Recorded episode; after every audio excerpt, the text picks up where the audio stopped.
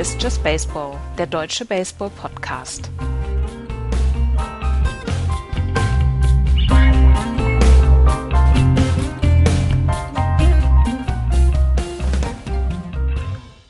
Die MLB hat ihren Postseason-Plan bekannt gegeben. Die Yankees hören Just Baseball und mit den Dodgers und mit den White Sox haben wir schon zwei Teams, die qualifiziert sind für die Playoffs. Herzlich willkommen zu einer neuen Ausgabe von Just Baseball. Ich bin Andreas und Florian ist auch bei mir. Hallo Florian. Schönen guten Tag an alle Hörerinnen und Hörer.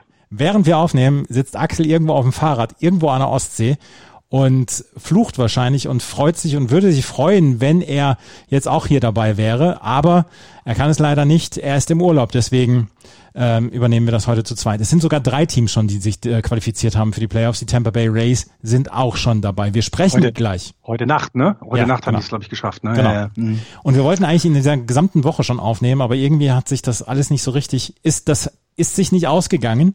Und deswegen müssen wir heute aufnehmen.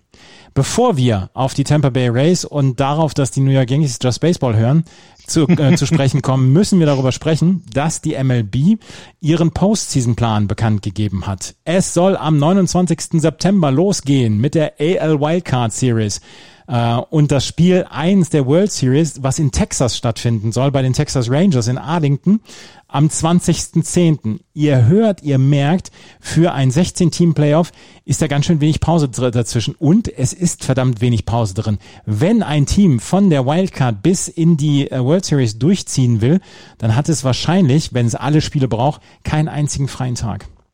Ja, Wahnsinn, ne? Wie sie das jetzt durchziehen müssen, dass du diese vielen Playoff-Spiele unter einen Hut bekommst und ähm, jetzt dürfen wir nicht vergessen, letztjähriger World Series-Gewinner war ein Wildcard-Team. Äh, wir hatten es davor mit den Giants nochmal, das meine ich noch zurückerinnern. Die restlichen waren meistens Division-Sieger. Da ging es dann, aber das ist natürlich eine Tortur dann. Das ist absolut eine Tortur. Wie gesagt, am 29. äh, September sollen die Playoffs losgehen mit der AL Wildcard Series und am 20. Oktober soll die World Series stattfinden. Und jetzt können wir ja nochmal gerade drüber sprechen. Ähm, wir sollten darüber sprechen, wie die Postseason aussehen wird.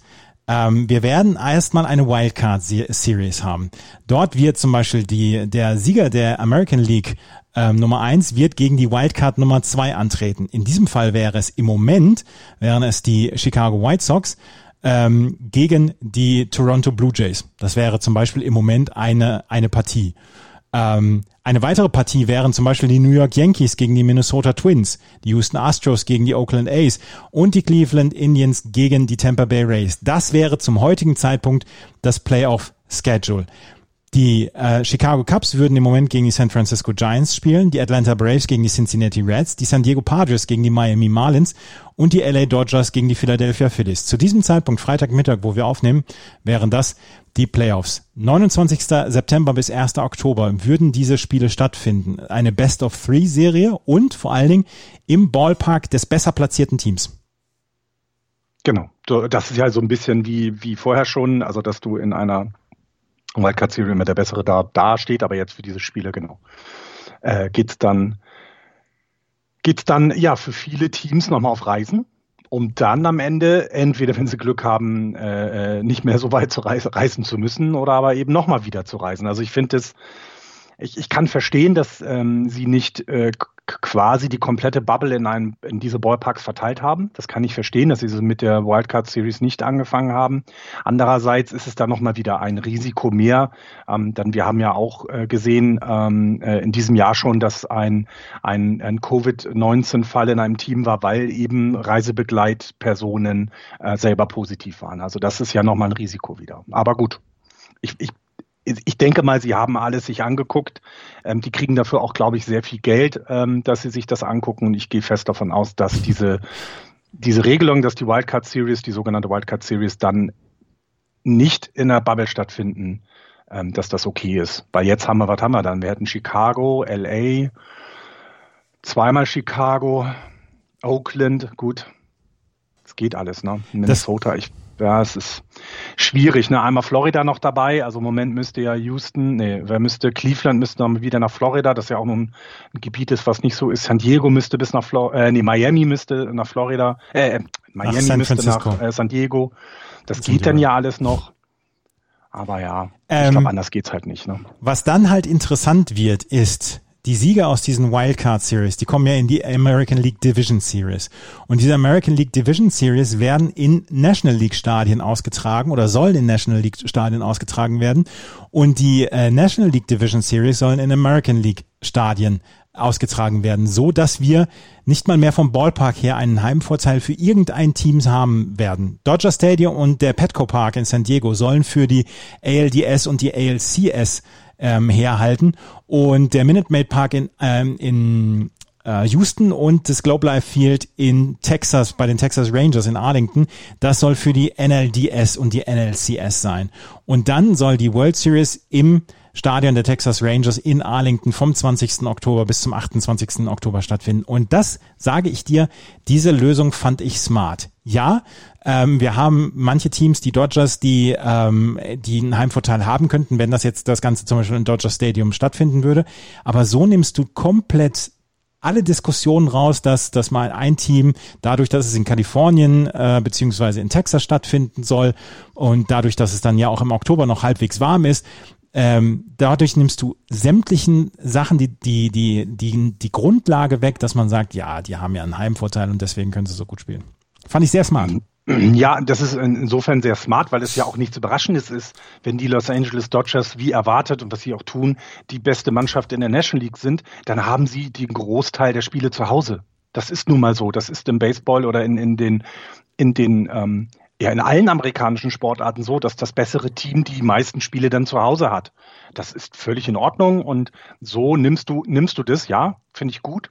Ich finde es auch gut, dass sie es in die warme Region gepackt haben, denn also tatsächlich im Oktober wird es halt sehr sehr kalt, zum Beispiel in Chicago. Da hättest du ja auch zwei Stadien gehabt, in New York genauso. Ähm, aber du hast jetzt das, glaube ich, sehr gut gelöst. Wir hoffen mal, dass die Waldbrände, die ja im Norden von Kalifornien vor allem wüten, äh, und auch oder in den nördlichen Bundesstaaten, dass die da dass die dann vorbei sein werden, weil es soll ja kälter werden, sagte der oberste Heeresführer der äh, Vereinigten Staaten. Das heißt, dann kühlt sich das Feuer ja auch irgendwann mal ab. Ja. Ähm, das heißt, dass wir da keine Probleme mehr haben, denn so bei allem, was wir mit Covid-19 dieses Jahr haben, hast du, gut, ich glaube, dieses Jahr hatten wir in, in, in Texas noch kein verschobenes Spiel wegen einer Hurricane-Warnung. Das hatten wir ja schon mal in den vergangenen Jahren. Jetzt hast du oben in, in Seattle musste ein Spiel abbrechen oder, oder nicht äh, anfangen wegen des Waldbrandes. Hoffen wir mal, dass im, im Oktober dann diese, diese Gefahren vorbei sind, diese äh, Schwierigkeiten und wir nur noch, nur noch in Anführungsstrichen mit Covid-19-Protokoll kämpfen müssen. Ich finde es gut gelöst, ja. Ich bin da voll deiner Meinung, das ist eine sehr gute Lösung. Ähm, was wir sagen müssen, die Spieler müssen alle in Quarantäne, sie müssen in eine Bubble. Und jetzt wird es interessant. Du hast ja noch diese Alternate Playing Sites, also wo Spieler sind, die mhm. nicht auf der ähm, 40 ähm, auf dem auf dem 40-Man-Roster sind, beziehungsweise die, die nicht mitfahren und mitfliegen im Moment mit dem aktiven Team. Dort hast du ja eine Alternate Playing Site für Spieler, damit sie sich fit halten können, damit sie, falls Verletzungen da sind oder Covid-Fälle oder so, dass sie dann ähm, wirklich auch ähm, ja tauschen können. Es gibt dann noch diese Taxi-Squad, die dann mitfährt und mitfliegt, wenn es äh, Probleme gibt direkt vor Ort. Aber diese Spieler auf der Alternate-Side, die werden ab den Playoffs nicht mehr zugelassen. Das heißt, wenn du in der ALDS oder NLDS bist, hast du ein 40-Mann-Team, was äh, isoliert werden muss in dieser Bubble, dort vor Ort.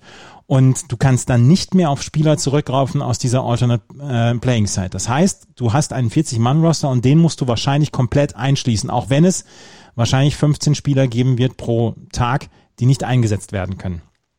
Ja, bin ich, bin ich gespannt, weil so Dinge, ne, das ist ja immer die Frage, es, es, es klingt jetzt bescheuert, aber wie viele Catcher nimmst du mit? Also du kannst, glaube ich, viele Positionen kannst du kannst du auch mit anderen Spielern ähm, mal besetzen. Das haben wir zwar schon in lustigen Situationen gesehen. Ich erinnere mich daran an einen First Baseman, der irgendwie Second Base gespielt hat und dann in die völlig andere Richtung gelaufen ist, weil, weil die Routine ihm was anderes äh, ansagt. Ähm, wir haben es jetzt ja wieder gehabt, dass äh, Mookie Betts Second Base gespielt hat bei den Dodgers zum Beispiel, was er vorher wohl auch bei, bei, bei Boston auch mal ja, weil, ja, klar kann das, das meine ich ja gar nicht. Aber gerade die Catcher-Position ist, ist äh, eine, die nicht jeder einnehmen kann. Und somit dann verstehe ich sogar, muss ich jetzt ehrlich gestehen, dass die Atlanta Braves sich Pablo Sandoval geholt haben, weil der kann auch Catcher spielen. Mhm. Das ist gar nicht doof. Und wenn du den in diesen, in diesen erweiterten Kader mitnimmst, hast du jemanden, der Playoff-Erfahrung hat, der der aber auch eine Position einnehmen kann, die eben nicht von jedem so einfach besetzt werden kann. Ja. Ähm, es gibt auch noch Überlegungen im Moment, die, dass die an der West Coast, ja, der oberste Heeresführer hat zwar gesagt, ähm, es wird kälter werden und dann werden die Brände auch äh, abklingen. Es ist aber wegen der Luftqualität dort im Moment noch nicht ganz sicher, ob wirklich in, in Dodger Stadium beziehungsweise ähm, ja, äh, dort gespielt werden kann in Kalifornien. Und es gibt wohl eine, eine alternative, äh, ein alternatives Stadion, ähm, was äh, genannt worden ist.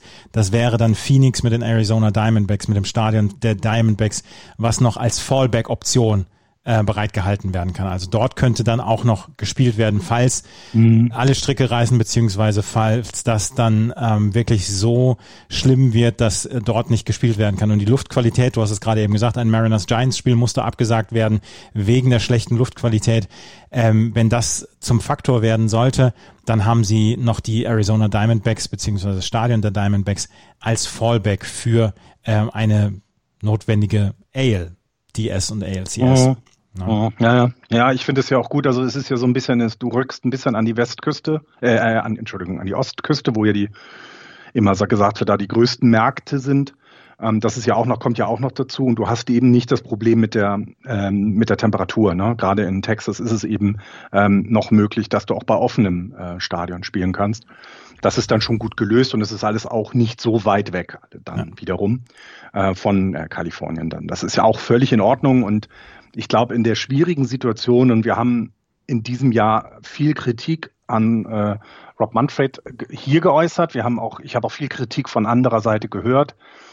Aber es ist eben auch eine Situation, die komplett neu für alle ist. Und ich finde es gut, dass die Spielergewerkschaft und die Owner sich auf ein, eine Gemeinsamkeit einigen konnten. Da wird es bestimmt sehr viel Kompromisse auf beiden Seiten geben. Also vermute ich, das wird alles nicht so einfach gewesen sein, wie wir uns das hier vorstellen. Und ich finde es gut, dass sie sich so einigen konnten, dass die Playoffs nicht in irgendeiner Form in Gefahr sind, sondern dass die durchgesetzt werden. Das freut mich einfach. Das ist der offizielle Teil, beziehungsweise das ist der organisatorische Teil. Jetzt kommen wir aber mal zu ähm, Problemen, die sich für die Teams ergeben. Wenn man ähm, guckt, die letzten zwölf Spiele der San Francisco Giants, als sie 2014 die Meisterschaft geholt haben, die letzten zwölf Spiele in den Playoffs oder von den zwölf Spielen in den Playoffs, hat sechs Spiele Madison Bumgarner damals gepitcht. Zwei Siege gab es für den Rest des Teams damals, für den Rest des Pitching-Staffs ähm, in dieser in diesen Playoff-Serien. Wenn du jetzt keine Off-Days mehr hast, musst du komplett anders planen. Und da bin ich so gespannt drauf, wie Teams, die vier oder fünf Spiele machen müssen in der ALDS und dann in den siebener Rhythmus gehen müssen, wie die ihre, ihren Pitching-Stuff planen. Planst du dann mit ein oder zwei Pitchern mehr? Wie planst du dann äh, deinen Starting-Pitcher durchzuziehen? Sieben Innings? Dann kann er fünf Tage lang nicht pitchen, wenn du ihn nicht komplett dem, den, den Arm abfallen lassen willst. Ähm, das wird für mich ist für mich eine ganz große Frage, der die Konstruktion des Pitching-Staffs bei äh, Playoffs, die so kurz sind und wo es keine Off-Days geben wird und vielleicht keine Off-Days geben wird für Spieler und, und für Teams, die fünf Spiele ähm, machen müssen und die sofort am nächsten Tag wieder reinhauen müssen. Und was machst du mit dem Wildcard-Team? Spiel drei eines, eines, äh, eines Wildcard, einer Wildcard-Serie. Du musst deinen besten Pitcher auf den Mount bringen. Dann kannst du ihn vielleicht in der kompletten nächsten Serie gar nicht auf den Mount bringen. Das ist so spannend. Naja, also ich, ich finde, das ähm, kann man ja sich schon angucken, wie es die St. Louis, Car äh, St. Louis, St. Louis Cardinals hinbekommen. Denn die sind ja im Moment so ein bisschen in der Bredouille, dass sie ganz viele Spiele hintereinander haben. Und dass sie ja auch noch darum kämpfen, in die Playoffs zu kommen. Das heißt, ja nicht nur die Saison irgendwie ausklingen lassen wollen, sondern ähm, ja noch ein Wort mitreden möchten. Und da ist ja genau dieses Problem. Du brauchst eine gute Rotation, aber du brauchst einen verdammt guten Bullpen, der zur Not mal fünf Innings mit vielleicht nur zwei Pitchern auffangen kann. Und da, da muss man sich eben tatsächlich mal die Roster der Playoff-Teams angucken. Mir würde sofort Oakland einfallen, die dann einen Vorteil haben, weil die äh, Yusmero Petit haben, ähm, der schon ähm, als der, der selten als Starter eingesetzt wird, sondern immer, wenn es ins Long Relief geht, über zwei Innings das durchhalten kann. Und solche Spieler brauchst du dann mehr, ähm, weil wie du sagst, ne, nehme ich jetzt also nehme ich den Top-Pitcher dann, wenn ich merke, dass er, dass er Schwäche, Schwächen zeigt, nehme ich ihn sofort runter, um ihn dann für das nächste Spiel zu, zu, zu, ziehen zu können oder äh, ihn ähm, auf dem Mount lassen zu können. Das, das, ähm, das ist nicht so einfach und ich finde sowieso in dieser Saison das Bullpen-Management sehr, sehr spannend, weil wir haben Complete Games gesehen von Spielern. Ähm, äh, hatten wir gerade auch wieder in dieser Woche. Ähm, wir hatten ein Complete Seven Game. Das fand ich dann sehr lustig, dass das so gefeiert wurde. Klar, es ist immer toll für den Pitcher, wenn er äh, quasi alle, für alle Outs selber verantwortlich war. Aber es waren halt auch nur sieben Innings. Ähm, das, ich, ich finde dieses ganze Bullpen-Management ähm, sehr, sehr spannend, auch äh, schon jetzt in der Saison. Und es wird von Vorteil sein, wenn du in dem Fall Pitcher hast, die damit umgehen können, dass sie mal über ihren Arm werfen, also über den Schmerzpunkt hinaus. Madison Bumgarner ist nach der Saison, als wir ähm, mit den Giants diese Situation hatten, dass er eben den, ja, den so kurze Pausen nur hatte. Danach ist er nicht wieder was geworden, darf man nicht vergessen. Ne?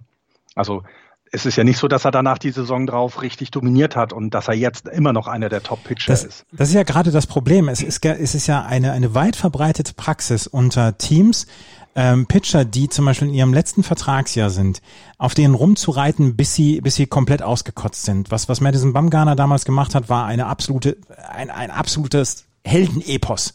Das, das müssen wir ja, das müssen wir da, dazu sagen. Aber er war danach nicht mehr, nicht mehr in der Lage, diese, diese Innings zu pitchen, beziehungsweise diese Leistungen dann auch zu bringen. Und das ist eine Sache, die mich schwer beschäftigt. Was machst du mit den Pitchern?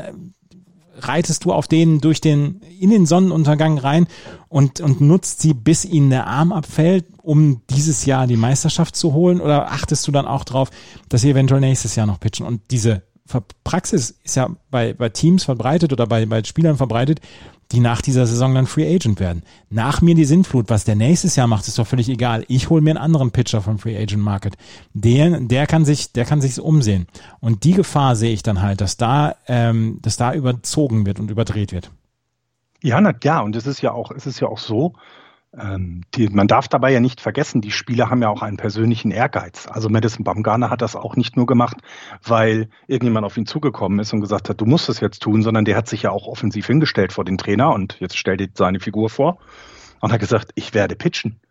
Das war ja kein, ach, wir riskieren das mal, sondern er selber sagt das ja auch, weil, und das darf man auch nicht vergessen, guck dir die Cups an. Das haben wir gesagt, als sie die, die World Series gewonnen haben, dass sie eine, eine Ära äh, anfangen könnten und jedes Jahr die World Series gewinnen. Haben sie nicht. Es gibt vielleicht auch einfach selbst für gute Teams nur diesen einen, diese, dieses eine siebte Spiel in der World Series, das du gewinnen musst, damit du diesen Ring kriegst. Und ich glaube, dass die Spieler dann ähm, auch den, ja, diesen Einwurf mehr nehmen, der vielleicht dann in der nächsten Saison dir ja, Innings kosten wird und Siege kosten wird. Das, das ist definitiv auch noch eine, die Geschichte der Spieler. Die Nationals haben letztes Jahr, die sind letztes Jahr Meister geworden, weil sie Max Scherzer, weil sie Patrick Corbin und weil sie Steven Strasburg geritten haben, bis, bis, bis sie nicht mehr konnten. Strasburg hat man das dieses Jahr gesehen, auch Corbin hat nicht mehr die Leistung, nur Max Scherzer, der ist von allem unbeeindruckt. Der hat einen Eisenarm. Ähm, sowas hätte es auch nicht gegeben letztes Jahr. Die Nationals wären nicht, wären nicht World Series Sieger geworden, wenn wir die, nee, letztes Jahr diese Playoffs gehabt hätten. Das auch, ja. Ich glaube auch, dass dieses Format jetzt in der Wildcard-Teams benachteiligt, will ich nicht sagen, aber ich glaube, du wirst nicht so eine Überraschung haben, dass eben, es ist ja leider im Moment so, dass die Dodgers gegen die Phillies spielen müssen und nicht gegen die Giants. Ich hoffe, die Giants verlieren vielleicht noch ein Spiel und die Phillies gewinnen noch zwei, dass es anders ist. Dann hätten wir nämlich etwas, was es noch nie gab, eine Playoff-Serie zwischen den beiden Teams. Ähm, aber ich glaube auch nicht, dass dann eine so eine Überraschung passiert. Ne? Ähm, dass halt die Wildcard-Teams dann so, ja, so einen Durchmarsch haben. Das, äh, das Format dieses Jahr, glaube ich, lässt das nicht zu. Ähm, sondern es unterstützt dann doch eher die Teams, die sowieso breit genug aufgestellt sind, auch für die Saison. Denn es ist ja kein Wunder, dass die Dodgers als erstes Team ein Playoff-Berth hatten. Also das, wenn wen das verwundert hat, der lag ganz lange unterm Stein. Das hat ja auch was damit zu tun, dass der Kader so breit aufgestellt ist. Und das ist ja für die Playoffs dann auch. Teams für die Yankees, die hatten eben ihre Schwächeperiode letzte, vorletzte Woche, weil eben viele Verletzte da waren. Und wenn die wieder zurückkommen, dann ist das eben auch ein sehr breit aufgestelltes Team. Und das wird jetzt von Vorteil sein. Und ich, äh, ich bin gespannt, ob wir so eine Überraschung wie die Nationals letztes Jahr sehen werden in diesem Jahr. Ich glaube tatsächlich nicht dran. Mein Tipp, dass die Tampa Bay Rays die World Series gewinnen, das, der wird immer klarer. Die Tampa Nein. Bay Rays haben ein tiefes Bullpen. Die können das 16-0, 16-0, 16-0, 16-0 gegen die Dodgers. Hast du die die mal angeguckt, die Dodgers? Hast du überhaupt mal ein Baseballspiel der Dodgers gesehen? Habe ich überhaupt schon mal Baseball gesehen? Nein, ich, äh, äh, ich, ich finde, in den letzten Wochen hat sich für mich dargestellt, also die Rays sind ein absolut top aufgestelltes Team. Das ist überhaupt keine Frage und ich kann jeden verstehen, der sie nimmt als, als, auch jetzt kann ich dich verstehen, warum du sie vor der Saison so, so hoch getippt hast. Ne? Klar, absolut. Aber wenn denn Teams ernst machen, die, die, die einfach einen wesentlich ähm, stärker aufgestellten Kader haben, die einfach, ist einfach Feierabend. Also sorry, das, das sieht man immer mehr. Die, die, die Dodgers verprügeln Gott die Patres. Und was haben wir hier gesagt, wie geil weit die Patres sind, wie toll das alles ist. Das ist denen egal. Die nehmen sich dann den kleinen Fünfklässler als Achtklässler und sagen so, jetzt stellst du dich mal ins Tor und ich schieß fünf, elf Meter. Wenn du einen hältst, darfst du hier immer, das mal einen Ball, kriegst mal einen Ball geschenkt. Und der wird nicht einen einzigen Ball auch nur in der Nähe seiner Hände haben, weil die die wegballern. Also das ist, ich glaube, die Yankees, wir können ja jetzt darüber sprechen, dass wir, dass sie unseren Podcast hören. Ne? Also wenn, muss nein, ja so nein, Moment, wenn, wenn Spiel ja. 6 der World Series beendet ist und die Tampa Bay Rays sind gerade World Series gegen die World Series Sieger gegen die Dodgers geworden, dann könnt ihr beiden, ich werde mich in den Call, also ich werde mich in den Podcast dazu bringen, beziehungsweise ich werde dabei sein. Aber ich werde eine Dreiviertelstunde, während ihr beiden über Spiel 6 redet und wie die Tampa Bay Rays es geschafft haben, World Series Sieger zu werden, werde ich mich zurücklehnen und werde gar nichts sagen. Ich werde einfach nur euch zuhören, wie ihr euch den Mund fusselig redet. Mensch, der Andreas hatte recht damals. Ich finde das gut, wenn ähm, meine ähm, Voraussage wahr wird, dass also die Dodgers die World Series gewinnen, dann werde ich Folgendes tun. Ich werde immer mit einem, ich werde es immer sagen, World Series äh, Sieger Sternchen. ähm, das ist das eine. Und das andere, natürlich werde ich dir das komplett auf, auf dreiviertel Stunde lang auf die Nase reiben, dass ich recht hatte. ich werde nicht schweigen. Ich werde mich feiern. Das, äh, davon, davon ist leider, leider auszugehen. Ja, sich selber feiern, weil die Dodgers World Series Sieger werden, ist auch totaler Quatsch, weil das ja. ist ein obvious choice, ne? Also das muss man dazu ja auch sagen. Ja, vor allem du als Giants-Fan einen Sieg der Dodgers abzufeiern. Gut. Man muss sich seine Feinde aussuchen. Ja, ja die Race, ähm, ich fand das spannend jetzt die letzte Woche, wie sich das so ausgegangen ist für die Race, ähm, weil wir haben ja eher gesagt, wir gucken, müssen auf die Yankees gucken wegen der Serie gegen die Baltimore Orioles und es sah zu dem Zeitpunkt der Aufnahme ja auch echt nicht gut aus für die Yankees. Und Ach, die Rays. Ja, ja, komm, haben, lass. Ja, nee, aber lass uns mal noch die Rays. Ich finde, die Rays sind, das finde ich wirklich gut, die haben sich jetzt, ja, die haben sich jetzt so, also in den letzten Wochen so präsentiert, dass sie, dass du eben nicht mehr sagen kannst, ach, da könnte jetzt noch was wegrutschen, sondern das ist sehr stabil, das ist wirklich richtig gut. Ähm, sie haben den Playoff-Platz verdient. Ähm, ich bin sehr gespannt, ob die äh, spielen die noch gegen die Yankees? Ich glaube nicht, ne? Ich muss mal. Ich glaube, das war jetzt auch vorbei. Ich schau mal eben ins Schedule, weil im Moment sieht es ja dann sogar so aus. Also sie haben denn jetzt noch, äh, sie sind noch, genau, sie sind noch dreimal in Baltimore, äh, dreimal gegen die Mets und dreimal in Philadelphia. Das heißt, die Yankees haben es jetzt nicht mehr selber in der Hand, noch an den äh, Tampa Bay Rays auf Platz 1 vorzurücken, weil ich glaube, den Platz möchtest du schon haben. Das ähm, würde ich dann auch so sagen. Im Moment wäre Tampa Bay, wie gesagt, gegen Cleveland und die New York Yankees gegen die Minnesota Twins. Ich weiß jetzt nicht, welcher Gegner schlimmer ist für die New York Yankees, ob es die Twins sind oder die, die Indians. Äh, beide Mannschaften oder beide Teams haben ihre Berechtigung in den Playoffs. Vielleicht sind die Twins das etwas tiefere Team, aber ähm, ja, Tja, das wird äh, zu sehen sein. Die Tampa Bay Rays auf jeden Fall haben hier eine, eine, eine sehr, sehr, sehr gute Serie hingelegt und sie sind heute Nacht, haben sie sich qualifiziert für die Postseason.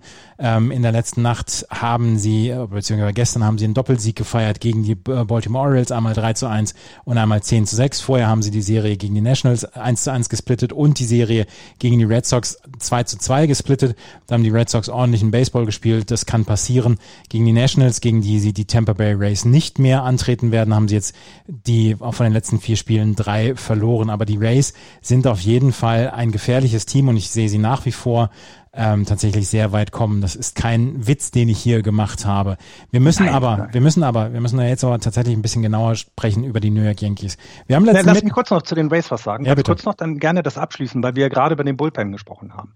Ähm, bei den, ähm, oder überhaupt über das Pitching. Die Tampa Bay Rays haben in den letzten sieben Tagen äh, alle ihre Pitcher, die es quasi gibt, also wenn du so willst, was sind 1, 2, 3, 4, 5, 6, 7, 8, 9, 10, 11, 12, 13, 14, 15 Pitcher in den letzten sieben Tagen, äh, das waren also auch sieben Spiele, weil sie jeden Tag gespielt haben, da haben sie alle Pitcher mindestens ein Inning mal pitchen lassen.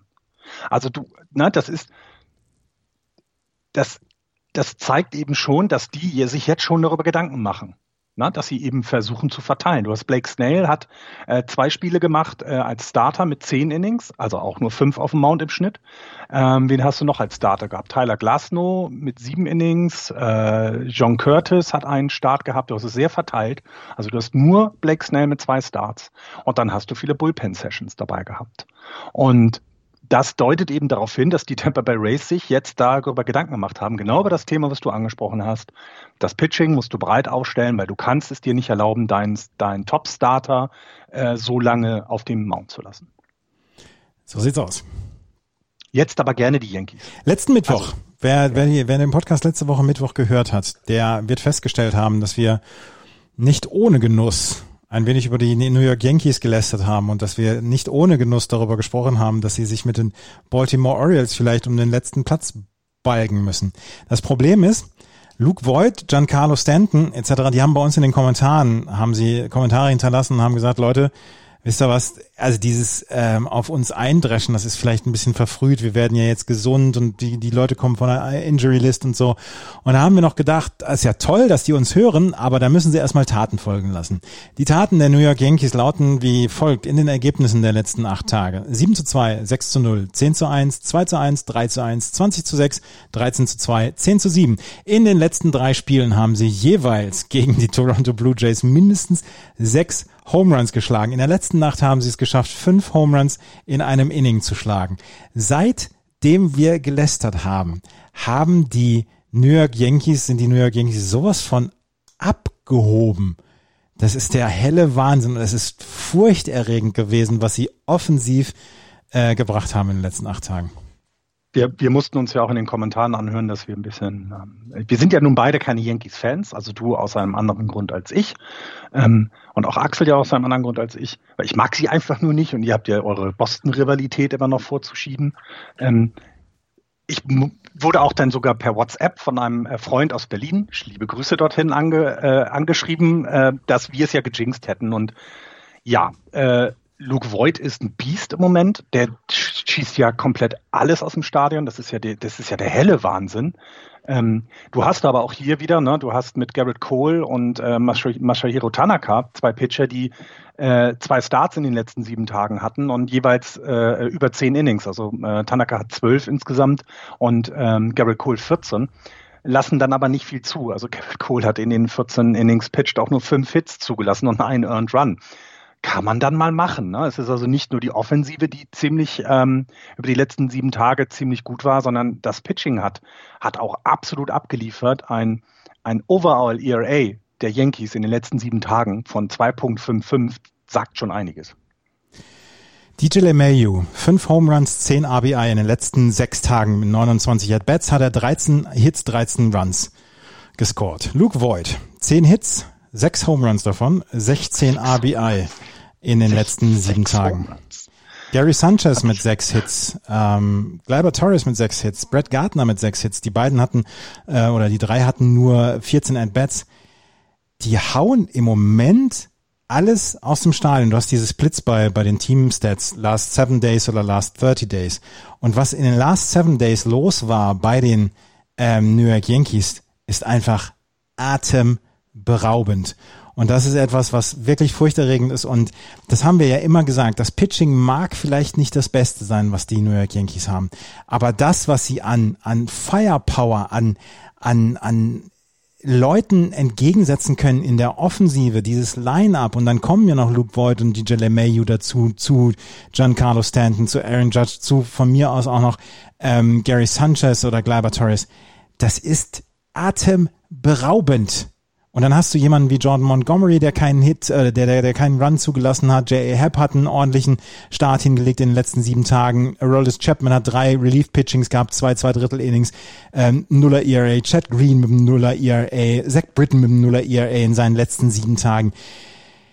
Das, was die New York Yankees in den letzten acht Tagen gemacht haben, ist für mich ein fieser, fieser Vorgeschmack auf die Playoffs und das könnte wirklich noch bitter werden. Und jetzt spielen sie am Wochenende ähm, drei Spiele gegen die ähm, gegen die Boston Red Sox und Gnade den Red Sox Gott.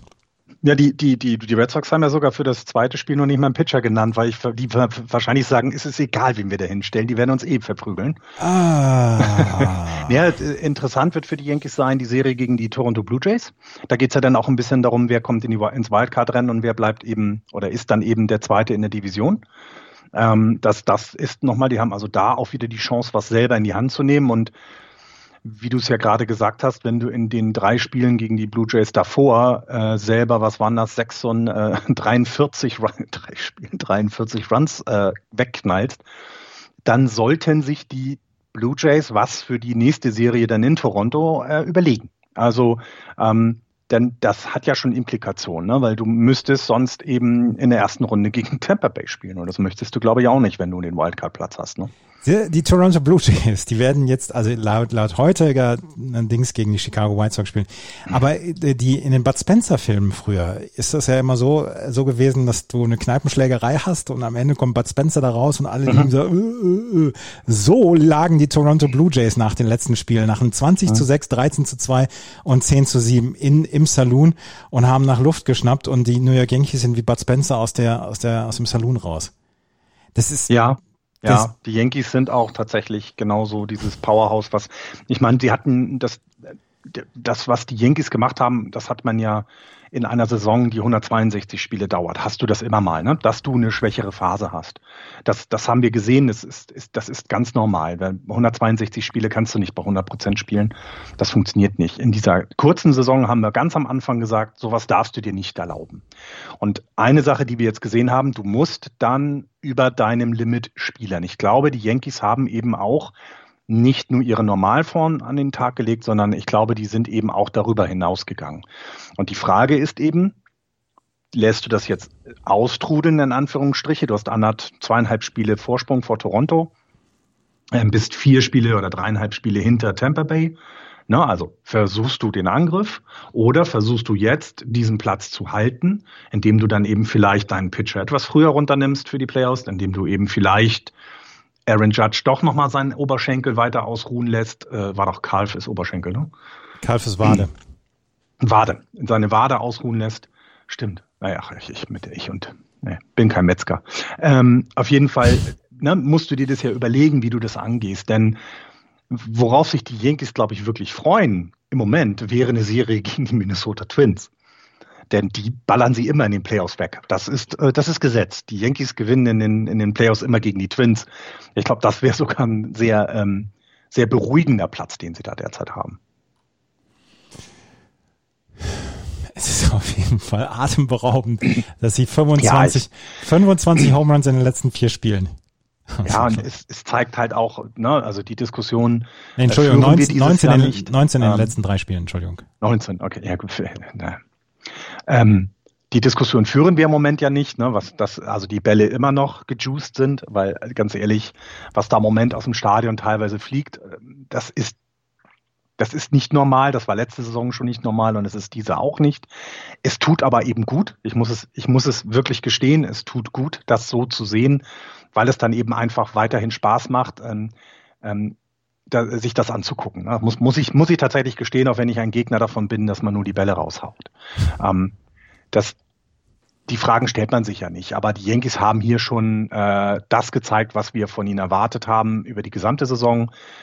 Diese Schwächephase war wirklich, wirklich, naja, es, es hat ja dazu geführt, dass äh, äh, was, wer Cashman ist, glaube ich, dann ins, ins Lager, äh, nach, nach, genau, nach Buffalo ja, gefahren. Ja, ne? äh, dann haben sie zwar verloren, aber danach ging es dann los. Ne? Und äh, wenn wir davon ausgehen, weil Boston eben nicht der Gegner dieses Jahr ist, der, der sehr viel Gegenwehr äh, leistet, könnte diese Siegesserie ja sogar noch weitergehen.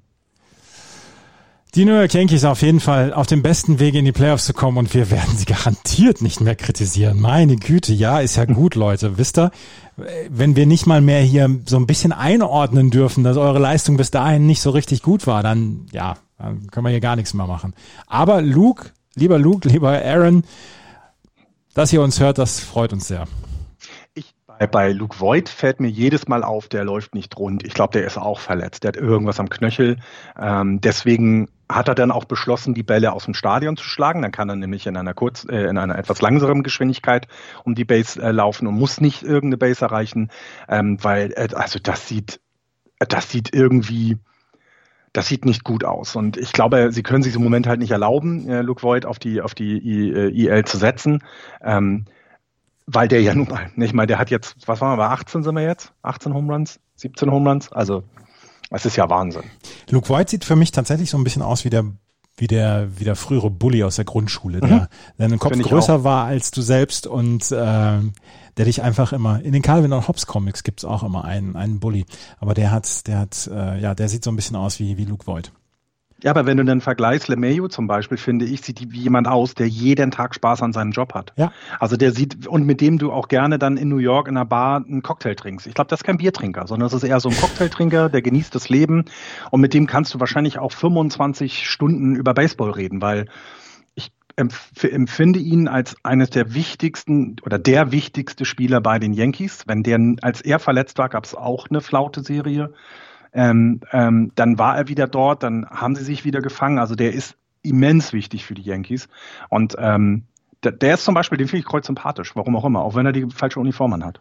Es ist ja auch so, ich habe DJ LeMayu schon abgefeiert, als er noch bei den Colorado Rockies die Bälle aus dem Stadion rausgehauen hat und mhm. das und das in 1500 Meter höher. Ja. Du weißt, dass Klugscheißer niemals äh, ja, ich weiß, werden. Ich ja. weiß, ich weiß. Gut, weiß. Nee, ist ja auch okay. Ich wollte es ja nur anmerken. Es gibt zu den zu der American League East ansonsten nichts zu besprechen. Toronto, Baltimore und Boston. Ja, Toronto nach wie vor auf einem Playoff-Platz. Mal gucken, ob sie den bis zum Ende behalten können. Die Boston Red Sox, na gut, da decken wir den Mantel des Schweigens darüber. Nee, sonst habe ich auch zur East nichts mehr. Ja, Nein. Aber wir müssen über die Chicago White Sox sprechen, die in der American League Central zum ersten Mal seit neun Jahren die Playoffs erreicht haben. Und ich weiß noch, auch das ist etwas, was mir jetzt so ein bisschen auf die Füße gefallen ist und auf die Füße fällt gerade. Ich weiß noch, dass vor vier Wochen, glaube ich, Axel mich gefragt hat, Mensch, Andreas, José Abreu, da ist doch in jeder Faser seines Spiels ist doch da MVP zu lesen. Und dann habe ich damals gesagt, ja, Offensivstatistiken alles schön und gut, aber ähm, der muss ja auch sonst abliefern an der First Base und da sind vielleicht geskilltere Spieler und Spieler, die eher auf der Second Base oder, oder im Outfield sind und die mehr im Feld zu tun haben, vielleicht sind die dann eher ähm, als MVP zu bezeichnen. Habe damals dann auch schon gesagt, ja, Miguel Cabrera war auch schon mal MVP und so weiter, das passt schon. José Abreu liefert eine Saison zum Träumen ab. 205 At-Bats hat er bislang in 50 Spielen gehabt. Ähm, er hat 68 Hits dabei gehabt, 17 Home Runs, 51 RBI, nur 12 oder 12 Walks hat er dazu noch äh, provoziert und nur 45 Strikeouts. Ein 3,32er Average, 3,74er On-Base Percentage, 6,44 Slugging, nach wie vor über 1000er OPS, also On-Base Percentage plus Slugging und liefert überragende Werte ab. Er hat die meisten Total Bases dann auch von, von allen Spielern aus der American League. Ähm, er ist im Moment auf dem besten Wege, a American League MVP zu werden, weil er mit dieser, äh, mit dieser Umgebung anscheinend es scheint am allerbesten klarkommt. Ja, und hat dann jetzt aber auch eben Unterstützung. Ne? Das kommt ja dazu. Also äh, Abreu war ja 2015 war, habe ich die White Sox gesehen. Da wurde von ihm das, was er jetzt macht, schon erwartet. Ne? Ja, da war genau. er dann quasi die Säule des Teams während des Umbruchs. Oder auch, ähm, als sie noch gesagt haben, eine Dreier-Serie, Fünfer-Serie und wir sind wieder in den Playoffs. Das war ja so ein bisschen das Ganze, was da passiert ist.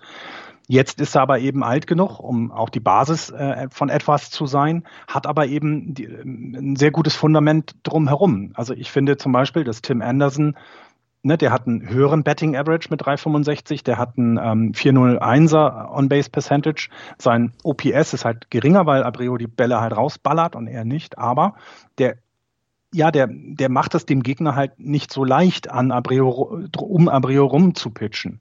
Ähm, Eloy Jimenez oder Jimenez möchte ich auch dazu sagen, der eben auch eine Saison spielt, die man vielleicht auch nicht so ganz erwartet hat. Und ähm, der Rest drumherum in der Offensive ist ja eben auch besser geworden in diesem Jahr was eben dazu führt, dass er vielleicht auch mal eben nicht die ganze Bürde des Teams immer auf den Schultern trägt, wenn er at bat steht, sondern etwas befreiter sein kann. Und ähm, ich bei MVP tue ich mich immer schwer, weil es müsste dann zwei Kategorien geben. Es müsste die, äh, es müsste quasi jeder immer einfach gebetsmühlenartig sagen, Mike Trout ist der beste Spieler in der gesamten Liga, Punkt.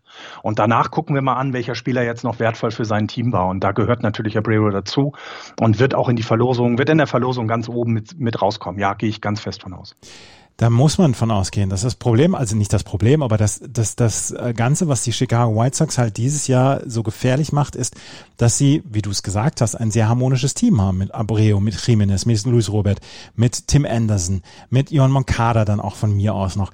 Und dann im äh, Pitching hast du dann auch noch äh, Pitcher, die im Moment ihr Team dann auch tragen können. Lucas Giolito macht einen riesen Job in diesem Jahr. Elf Starts hat er schon gehabt, 66 Innings hat er gepitcht, ein 3,53er ERA. Mehr äh, willst du doch gar nicht. Dylan Cease hat einen super äh, Earned Run Average, 320er. Dallas Keikel hat erst neun Starts, aber ein 219er ERA. Das sind schon mal drei Starter zusammen mit Gio Gonzalez, die eine, eine Playoff-Rotation dann bilden können. Natürlich brauchst du jetzt, und wir müssen mal, ähm, wir müssen mal darüber dann auch noch weiter sprechen, wenn die, wenn die Playoffs losgehen, wie das mit der Rotation ist und wie das mit dem Workload für die Pitcher ist. Aber die White Sox haben in diesem Jahr bislang eine sehr, sehr, sehr harmonische Mannschaft von 1 bis 25 25 und es ist so bitter, dass äh, Hawk Harrelson schon in Rente gegangen ist und diese Saison einfach nicht callen kann für die, für die White Sox. Aber vielleicht ist das der Grund, warum sie, nein. äh, ja. Hast du übrigens, hast du übrigens den großen Artikel bei ESPN gelesen über Joe West? Nee, ich habe ihn noch nicht gelesen. Ich habe jetzt, ich, ich, bin im Moment selten auf ESPN leider, weiß nicht warum. Äh, ich werde ihn jetzt nochmal äh, durchlesen. Sehr lesenswerter ähm, Ich hatte das, den, ähm, äh, den, den, den, du hast ja was zitiert bei uns in der WhatsApp-Gruppe ja. daraus. Ähm, äh, ja, sehr interessant. Ähm, ich finde bei, was, was du gerade gesagt hast, das ist eben, ist es eben ja nicht nur die Offensive, sondern die Pitching-Leistung Leistung hat sich zu den letzten Jahren wesentlich verbessert. Und ähm, das macht eben, finde ich, die White Sox auch zu einem Team, was du, glaube ich, auch in den Playoffs auf der Rechnung haben musst. Sie haben einige Spiele gehabt, wo sie äh, Kampf von Behind Wins hatten. Ähm, du hast teilweise sehr enge Spiele, wo dann das Pitching plötzlich dann überragend war, so dass der Gegner eben nicht mehr rankam. Also alles die Dinge, die du für ein Playoff-Team brauchst, die hast du auch da zusammen. Und ähm, dass, dass sie das jetzt in diesem Jahr auch so deutlich machen, wo sie hinwollen oder was ihr Ziel war schon die gesamten Jahre. Ich meine, sie sind nach den Tampa Bay Rays das äh, oder mit den Tampa Bay Rays im Moment mit 33 Siegen das beste Team in der, in der, in der American League. Und das machst du nicht nur durch die gute Offensive, sondern wie du es auch gesagt hast, durch eine wirklich gute Defensive. Also das Pitching. Die Chicago White Sox würden im Moment auf die ähm, Toronto Blue Jays treffen. In einer zweiten Runde würden sie auf die Yankees oder auf die Minnesota Twins treffen, wenn wir zu diesem Zeitpunkt die Playoffs machen würden. Das könnte natürlich dann sein, dass sie an einem, an einer offen, einem offensiven Hurricane scheitern wie den New York Yankees. Aber die Chicago White Sox, deren Fenster, deren Siegfenster ist ja gerade erst aufgegangen. Und ich glaube, mhm. dass die White Sox-Fans in den nächsten Jahren noch eine ganze Menge Freude haben werden an ihren Spielern. Und ähm, das ist eine Breakout-Season. Wir müssen natürlich schauen, dass, dass sie das dann auf 162 Spiele, hoffentlich haben wir nächstes Jahr eine 162-Spiele-Saison, dass sie das dann auch ähm, wirklich ausweiten können, beziehungsweise dann auch anwenden können an einer langen Saison. Aber das, was die Chicago White Sox bislang machen, ist wirklich aller Ehren wert und das, ähm, da, das nötigt mir Respekt ab. Ja, ja, die Leistung der Yankees nötigt mir auch Respekt ab. ja, jetzt entschuldige dich nicht immer, aber bei den bei den White Sox finde ich eben auch was ähm, was was deutlich macht, dass das eben etwas auf sehr breitem Fundament steht. Die haben das höchste Run Differential in der gesamten äh, American League mit plus 80. Ähm, sie haben mit 267 Runs in der American League die äh, meisten Runs derzeit noch. Die Yankees sind gerade dabei, das aufzuholen, aber Ne, das heißt, also die Offensive ist wirklich stark, aber mit 187 Runs against, da sind sie eben bei den Großen dabei. Also ne, zum Beispiel den Indians, die ja immer durch starkes Pitching überzeugen mit lediglich 170 oder auch die, die Oakland Athletics, die haben 182 Runs against. Also das ist schon ein sehr gutes Fundament und ähm, ich, ich bin sehr gespannt, wie sie sich dann in der zweiten Runde schlagen werden, denn die Blue Jays sind ein spektakuläres Team. Es macht unheimlich viel Spaß, ihnen zuzugucken, aber das Fenster haben sie gerade mal gekippt. Das ist auch okay. Die Jungs sind so jung. Ähm, da wird es dann nächstes Jahr und übernächstes Jahr und das Jahr drauf wird es dann so richtig losgehen. Ja, die Chicago White Sox also im Moment äh, eins der eins der heißesten Teams in der American League. Vielleicht neben den Padres im Moment so ein bisschen das ähm, Team mit dem größten Upside, was wir in der Liga momentan haben. To be discussed. Die, du willst dich schon wieder anlegen, ne? Nee, nein, nein, nein, nein, nein. Die Minnesota Twins, die sind im Moment auf dem, auf dem zweiten Platz in der American League ähm, Central und sie werden sich qualifizieren für die Playoffs. Das, glaube ich, steht fest. Da wird kein Team mehr dahinter herkommen. Die, selbst die Cleveland Indians werden sich höchstwahrscheinlich qualifizieren für die Playoffs. Von daher, was ist mit Max Kepler? Äh, ja, der war ja auf der äh, IL mhm. äh, in der letzten Woche, als wir darüber gesprochen haben. Und dann ist er, meine ich, dann nach unserer Sendung, natürlich, nach unserer Sendung, äh, ist er dann da äh, runtergekommen, ähm, wieder zurück. Er hat seitdem, äh, er hat ein Spiel, ne, er hat jetzt fünf Spiele in den letzten sieben Tagen gemacht. Ähm, also er ist im Moment nicht, nicht, mehr auf der Injury List. Er hat fünf ja. Spiele gemacht, er hat nur zwei Hits gehabt, er muss sich wieder erst Hits. reinfinden in die ganze Geschichte, aber auf jeden Fall ist Max Kepler wieder zurück. Hast du gestern den, die Josh Donaldson Ejection gesehen? Gestern wurde. Also ich habe äh, die Spiele von heute Nacht noch nicht sehen können, weil äh, äh, dooferweise verdienen wir mit Just Baseball ja kein Geld, weil wollen wir gar nicht, weil es ein Hobby ist. Würden wir es tun, könnte ich mich darum sofort kümmern. Ich musste arbeiten. Ich habe leider nur den äh, Kurzbericht auf Twitter quasi so ein Video gesehen aber erzähl mal, was passiert ist, denn das sah sehr lustig aus. Josh Donaldson hat sich über Strikes und Balls vom Schiedsrichter aufgeregt, hat dann einen Home Run aus dem Stadion geschlagen, ist um die Bases rumgelaufen und hat dann die Homebase, äh, die Homeplate hat er schmutzig gemacht, also hat äh, den, den Dirt, also die, die Asche drauf ähm, mit seinem Schuh draufgepackt und ist sofort ejected worden vom Schiri. Das war, das war, eine, das war eine sehr schöne Situation. Das hat mir, das hat aber mir sehr gut gefallen. Bush League Move, ne?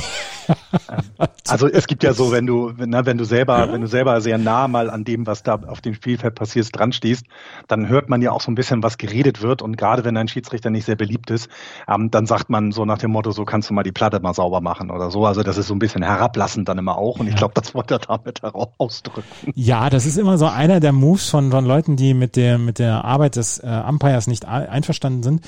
Die sagen dann erstmal hier, wir machen dem die Homeplate äh, schmutzig, weil der muss sich dann bücken, der muss dann seinen, seinen Pinsel rausholen und die Homeplate wieder sauber machen und äh, das war eine schöne Situation. Josh Donaldson hat also, ist also ejected worden. Die äh, Minnesota Twins haben das Spiel gestern äh, verloren.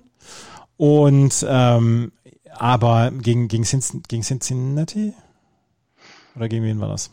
Äh, ich habe jetzt die nee, gegen Chicago. Statistiken offen, deswegen können Gegen Chicago war das, gegen die White Sox war das. Halt. Ach so.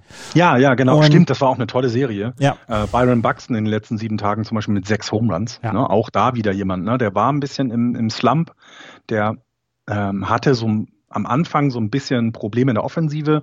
Ähm, das hat sich aber auch wieder gelegt und ähm, ich finde bei den, bei den Twins, die, die sind erwachsen geworden dieses Jahr. Ne? Die, die haben immer noch ein, zwei Spiele oder Serien, die sie dann halt nicht gewinnen, was vielleicht von einem Spitzenteam erwartet wird. Ähm, aber ich bin, äh, ich bin gespannt, wie erwachsen sie dann in den Playoffs auftreten werden. Ähm, da, da erwarte ich in diesem Jahr vielleicht ein bisschen mehr Gegenwehr sozusagen, als es dann im letzten Jahr so war. Ich meine, Kenta Maeda ähm, hatte jetzt in den, in den letzten sieben Tagen zwei Starts und ist äh, im Schnitt sechs in Innings auf dem Mount gewesen. Also das war ziemlich gut.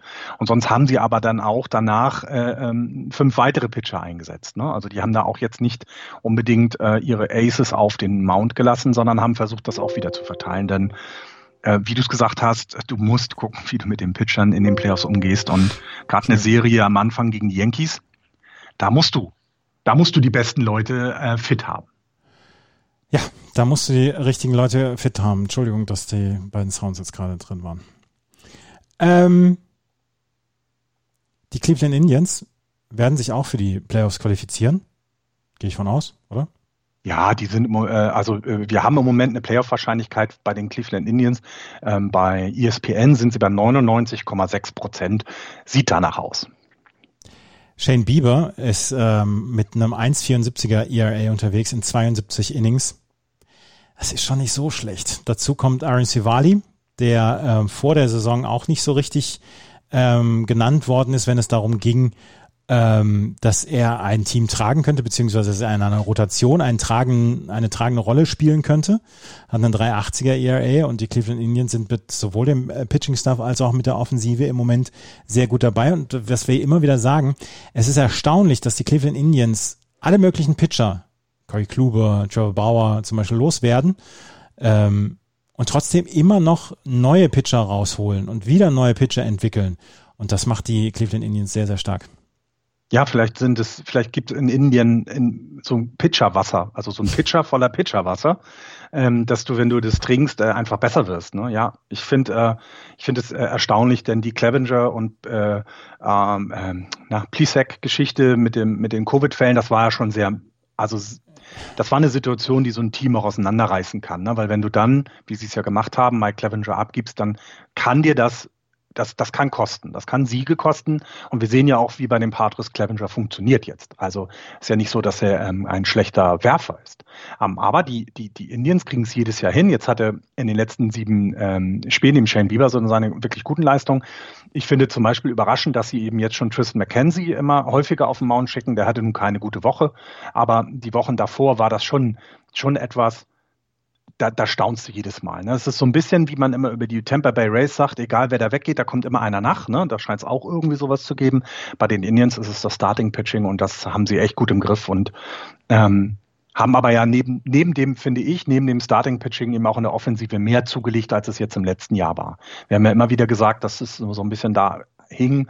Ähm, ähm, letztes Jahr waren sie eben nicht so stark in der Offensive und das hat sich jetzt etwas mehr verteilt. Du hast nicht diesen 300er oder äh, 1000er OPS-Mann in der, in, der, in der Reihe, aber jedes Spiel kann einer dich kaputt hauen, ne? sei es mit Home Runs, sei es mit äh, äh, wirklich fantastischem Base Running. Ähm, weil, also das, das finde ich immer wieder faszinierend, weil gerade hier so wie jemand wie äh, José Ramirez, der jetzt nicht aussieht, als wenn als wenn er der beweglichste und schnellste Spieler ist in dem Sinne. Aber was die teilweise am Base-Running da an den Tag legen, das ist klasse.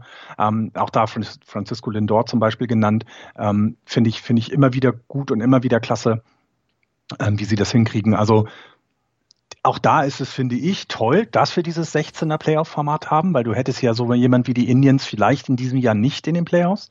Jetzt hast du sie dabei und das, das macht, das macht eine echte Würze aus, finde ich, ne? Weil sie würden jetzt gegen, was haben wir, gegen Tampa Bay spielen. Da haben wir auch überhaupt keinen Bock drauf, glaube ich. Nee, glaube ich auch. Also beide nicht, weil die Indians genauso.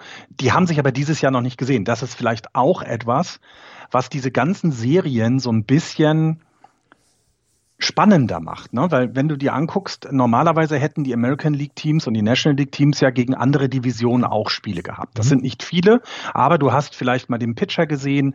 Ähm, der Pitcher hat vielleicht auch mal äh, die, ähm, die ähm, Better gegen sich gehabt. Das ist ja eine beidseitige Sache. Ähm, du, du, ja, Spiel, ne, ich, wenn wir es jetzt angucken, es gibt keine Interdivisional Series am Anfang. Doch, Oakland Doch. Gegen, gegen Houston, ne? Ja. Das hättest du. Aber sonst ist das halt, ja, eine ganz neue Situation mit wenig Vorbereitungszeit. Das, äh, da bin ich sehr gespannt. Da bin ich sehr gespannt. Und ich finde es toll. Also mir macht das Spaß dieses Jahr mit dem, diesem Playoff-Format. Ich finde das irgendwie, das, das fasziniert mich und, und, und, und hält mich auch an der Stange, muss ich tatsächlich sagen. Mir macht es auch Spaß. Cleveland, äh, Kansas City und Detroit müssen wir nichts zu sagen, ne? Cleveland, Kansas City und Detroit. Cleveland, Detroit nein, Cleveland, Cleveland durchgestrichen, Kansas City und Detroit. Halt. Äh, okay, äh, Kansas City äh, hatte jetzt ein äh, was Complete Game ein Pitcher hier, der habe ich den Namen vergessen. Das fiel mir jetzt von vorletzten Tagen nochmal ein. Und Casey Mice äh, bei den bei den äh, Tigers wirft auch weiterhin richtig richtig gut. Das heißt, die schaffen es jetzt wirklich ihre ihre Jungs in dieser wirklich sehr merkwürdigen Saison an die, an die Big League ranzuführen. Und das lohnt sich. Ne? Und das finde ich, finde ich, ne, weil die sind raus aus dem Playoff-Rennen, die haben da auch nichts verloren, schaffen es aber dann, sich zu entwickeln dieses Jahr. Und das, das finde ich auch finde ich toll, dass das so klappt, weil du im Endeffekt ja zwar nicht viele Spiele gewinnst, aber es sieht halt nicht so übel aus, wenn du 70 Spiele nur gewinnst. Ne? Das ist halt, wenn du, oder keine Ahnung, bei den Tigers hätte man dieses Jahr sogar vielleicht von einer 100 äh, ähm, äh, Lost Season sprechen können. Das passiert halt nicht, sondern du gehst schon ein bisschen positiver aus der Saison raus. Ja. Kommen wir zur AL West. Da können wir uns um zwei Teams kümmern. Die Oakland A's und die Houston Astros. Oakland führt mit 31-19 vor Houston mit 25-25. Dahinter Seattle, die Angels und die Texas Rangers. Die Texas Rangers, die sogar noch einen Sieg schlechter sind im Moment als die Boston Red Sox. Die Oakland A's mussten Matt Chapman auf ihr, auf die Injury List ähm, bringen und das ist ein herber Verlust. Ähm, er ist ähm, er musste sich an der Hüfte operieren lassen, ist der Third Baseman, ist einer der besten Third Baseman der Liga und er wird nicht mehr zurückkommen in dieser Saison. Und das ist ein ganz, ganz, ganz bittere, eine ganz bittere Nachricht für die Oakland A's. Sie haben nach wie vor ein verdammt gutes Pitching. Sie haben nach wie vor ein, ein fantastisches Bullpen. Das Problem ist, dass mit Matt Chapman sowohl ein Offensivanker als auch jemand, der an der Third Base einfach einen riesen Job macht, jetzt ausfallen wird. Und ähm, ich habe so ein ganz kleines bisschen die Befürchtung, dass die äh, Oakland A's jetzt nicht den Weg allen Irdischen gehen, sondern dass sie vielleicht darunter sehr leiden werden. Ja, es geht halt ähm, die Tiefe ist dann das Problem. Ne? Du hast halt nicht wie vielleicht größere Teams oder Teams in größeren Märkten. Kannst du nicht sagen, wir haben jetzt natürlich keinen Matt Chapman auf der Bank, den wir dann bringen können, aber wir haben halt vielleicht einen Matt Chapman, Chapman Junior, der halt drei Viertel so gut ist auf der Bank. Das haben sie halt eben nicht. Das kann sich Oakland nicht leisten und deswegen ist das ein herber, herber Verlust, definitiv. Ähm, das war auch das, was ich mir quasi für diese Liga aufgeschrieben habe, neben dass Mike Trout immer besser wird. Das lassen wir aber diese, diese Woche mal weg. Ähm, das, das ist schon nicht gut. Also die, die, die Ace sind, ähm, also die, die werden die Playoffs erreichen. Da, da sind wir uns ja auch alle einig. Die haben eine Playoff-Wahrscheinlichkeit von 100 Prozent. Ich weiß gar nicht, hier bei ESPN wird die Magic Number nicht angezeigt. Ich weiß gar nicht, ob es bei, bei MLB ist, aber das ist auch durch und das ist auch in Ordnung. Das ist auch, finde ich, das Team, was am beständigsten ähm, gespielt hat, gerade in der West, wenn du dir die anderen Teams anguckst. Aber das, das ist schon ein herber, herber Verlust. Und ähm, was sie ja gemacht haben, ist, dass sie Jake Lamp geholt haben dann gleich. Ähm, der kam ja von den Waivers, glaube ich. Den haben sie, glaube ich, noch nicht mal getradet, ähm, um eben genau diese Position zu füllen. Aber das kann er halt nicht. Ne? Das, ähm, jetzt will ich ihn nicht als schlechten Spieler darstellen, auf gar keinen Fall, sondern er ist halt kein Matt Chapman. Matt Chapman hat jetzt offensiv nicht nicht die Wurst vom Teller gezogen. Das müssen wir auch dazu sagen. Er ist, war nicht der, der Größte, aber er ist einer, er ist einer der Spieler, die in jeder Serie und in jedem Spiel so ein, so ein Ding auch dann mal rumreißen können. Und ich bin ein großer Matt Chapman-Fan, gerade auch, was er defensiv an der Third Base macht.